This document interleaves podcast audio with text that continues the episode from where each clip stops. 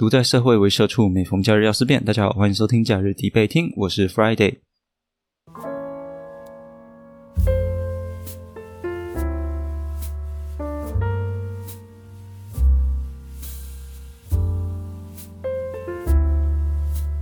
现在的时间是二零二二年的四月三十日，是五一连假的第一天，礼拜六。最近的呃，我的心情是有点低落的，主要影响到这个心情的有几件事。第一件事是关于呃，最近因为我有在玩股票啊，最近的大盘的盘势其实是蛮糟的，所以我也是被套了一屁股。在昨天晚上，四月二十九号晚上啊，美股好像道琼大杀了八百点还九百点吧，这是近几日来的一个最大跌幅。那如果礼拜一的晚上，因为礼拜一放假没有开盘，那礼拜一的晚上美股依旧疲弱的话，那礼拜二早上台股开盘啊，我我想我的净资产可能会瞬间在损失个十几二十趴都有可能啊，想到就很害怕。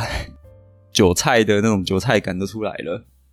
那另外一个让我觉得比较焦虑的事情啊，是呃，从几个月前我就开始在看房子，那是买来自住的，不是投资用。很明显的发现，最近的房价已经到了一个很疯狂的状况。像去年可能年终的时候，大概八百万的透天啊，到上个月我去看，它已经喊到了一千五百万了。其实也不止透天啊，一般的大楼也是有一些。我看去年的实价登录啊的价格，跟现在屋主开的价格啊，通常都已经涨了八成，甚至是涨了一倍，那很夸张啊。所以股票方面资产一直在损，然后想要买房子的时候，发现房价一直在飙，哎，日子真的是不好过。讲完了我一个最近的心情之后啊，我们来看看。稍微开心一点的事啊，可能开心一点的事就是我们的廉价。那今天要讨论的这个题目啊，是一个比较旧的题目，因为五一廉价大家会出去玩嘛。啊，至于疫情什么的，嗯，我个人是共存派啦，所以想出去玩就出去玩吧。大家出去玩很可能会去国家公园啊，散散心啊，消除一下自己平日的压力。那事实上呢，关于国家公园呢，在好几年前。曾经也有一个热烈讨论的议题，那就是，呃，听众们知道以前的国家公园是不用收费的吗？是可以直接进去的吗？那现在国家公园呢？你要过去的话，大概都需要付一点点，像是清洁费这样子。以肯定国家公园好像是一百五吧，雪山国家公园是两百，泰鲁格国家公园是两百。总之，现在国家公园要收费，但以前其实是不用的。到了现在，大家可能都已经习惯国家公园要收费这件事，但其实，在二零一四到二零一七年这段期间呢，是有非常非常激烈的讨论的，关于国家公园收费会不会是剥两层皮啊，对人民不利这件事情。那为什么会有这样的情况呢？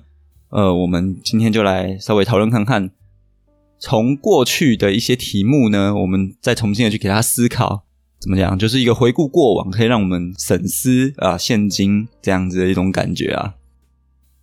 首先，这是一个政策性的命题哦。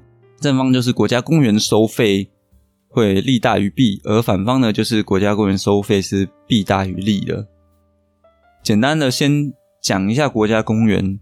为什么会有这种东西哦？国家公园是来自于国家公园法的一个背景之下，然后去设立的，算是区域吧。然后国家公园法第一条就说，为了保护国家的自然风景、野生动物以及呃一些文化古迹什么的，并且还要可以供国民娱乐跟研究。所以国家公园呢，它除了保护环境之外，它还必须要让国民可以在里面游玩。那其中第六条第三点啊，其实呃第六条第三款吗？应该不知道是不是这样念。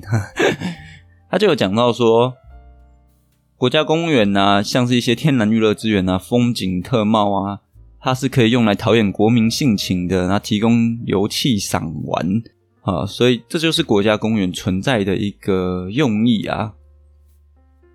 所以一开始国家公园要收费是起自于二零一三年。内政部啊，当时提出了一个使用者付费的一个概念。那它主要要改善的呢是低价入客团的现象。所以呢，它的背景是这样的，就是有一段期间，台湾有很多的那个陆客，陆客来到台湾，然后他们很喜欢去国家公园，那可能有造成了一些负面的影响，例如说人变多了，所以环境品质就变得比较差，那甚至可能会有出现一些人为上面的呃，可能一些破坏，那再加上人多了，本地呃台湾的人呢要去逛的时候，可能就觉得很挤，很多人，那原本在有。国家公园里面赏玩啊休憩的这个功能可能就消失了，反而得到这种拥挤的烦躁感。不过啊，在二零一三年的时候啊，因为很多原因啦，最后他们判断是弊大于利，所以就维持不收费。但一直到了大概二零一六还二零一七年的时候吧，我有点不太确定。不过终究呢，还是开始收费了，那就到了我们现在这个情况。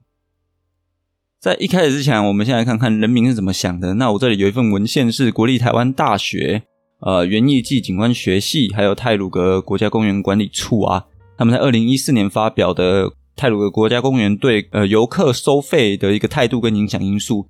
那其中啊，对收费这件事情啊，抱持的呃应该说正方啦，对收费这件事情，他们的想法是收费是可以。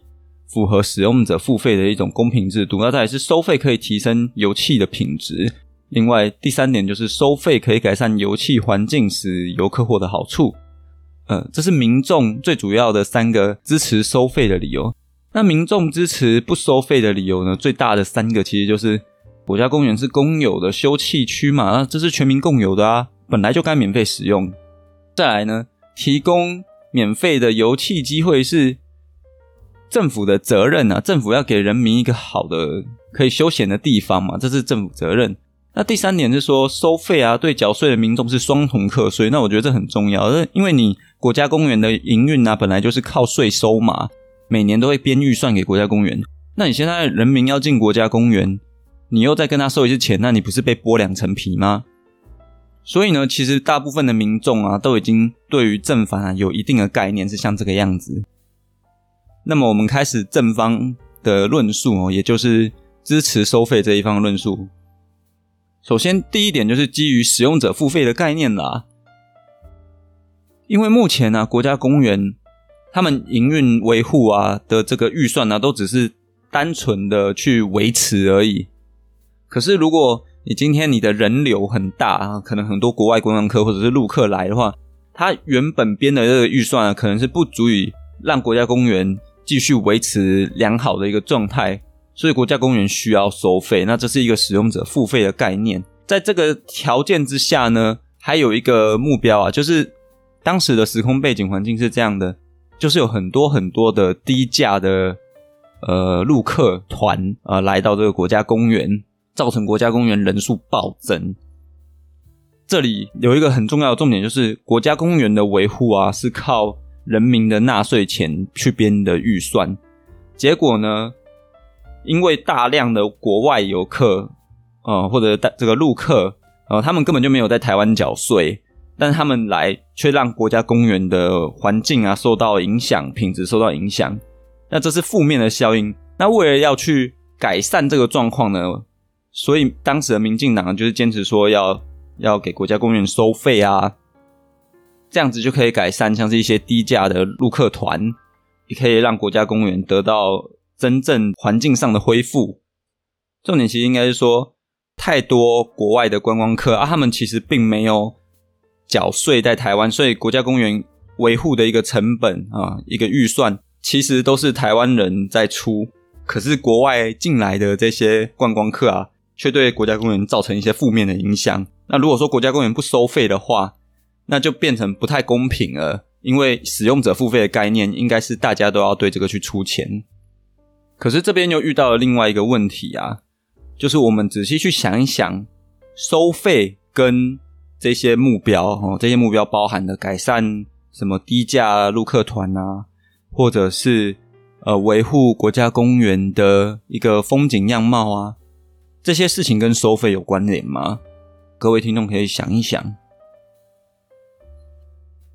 我这样子讲好了，他们到底有没有归属关系啊？因为我是假日底备听嘛，辩论他们有没有归属关系？我觉得没有啊。我直接讲，我觉得没有。为什么呢？因为啊，你想要改善国家公园的环境，或者是你想要呃让游园的人数减少，不要让那么多人每天进入国家公园，其实你有其他的做法，你可以直接限定交通工具啊，限定导游的素质，或者是你可以在园区实施人潮管控，哦，或者是道路管控，然后或者是说你自然保育生态的目的，哦，然后你去做一些限制。这一些方法全部都可以改善，例如说低价入客团或者是大量观光客进入国家公园这件事情。收费可能只是其中一个方法，但收费不是唯一的办法，你还有很多办法可以做。所以收费跟你想要去达到保护国家公园的一个品质这件事情啊，没有绝对的关系。你还有更多更多方法可以做，它只是它可能只是其中一个选项，所以它的根属性其实是很弱的。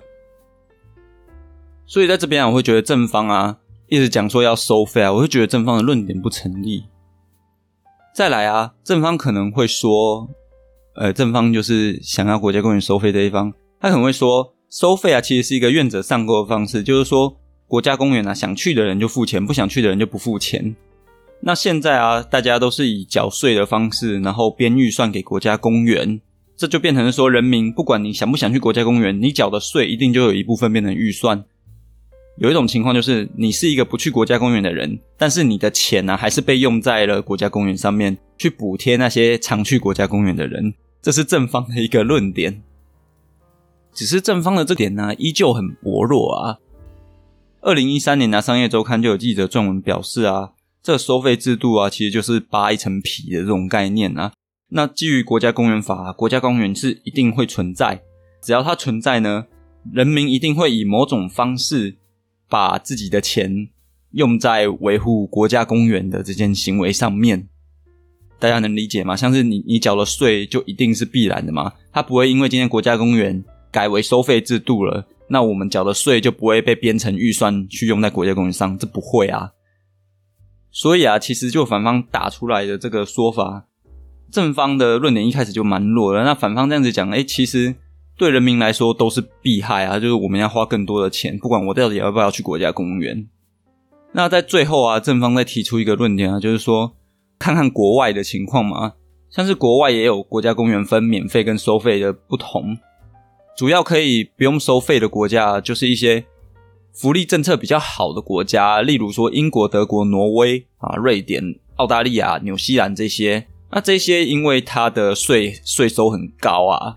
税率很高，然后政府的预算啊就可以满足这些国家建设的费用了，所以它的国家公园就不用跟民众收费。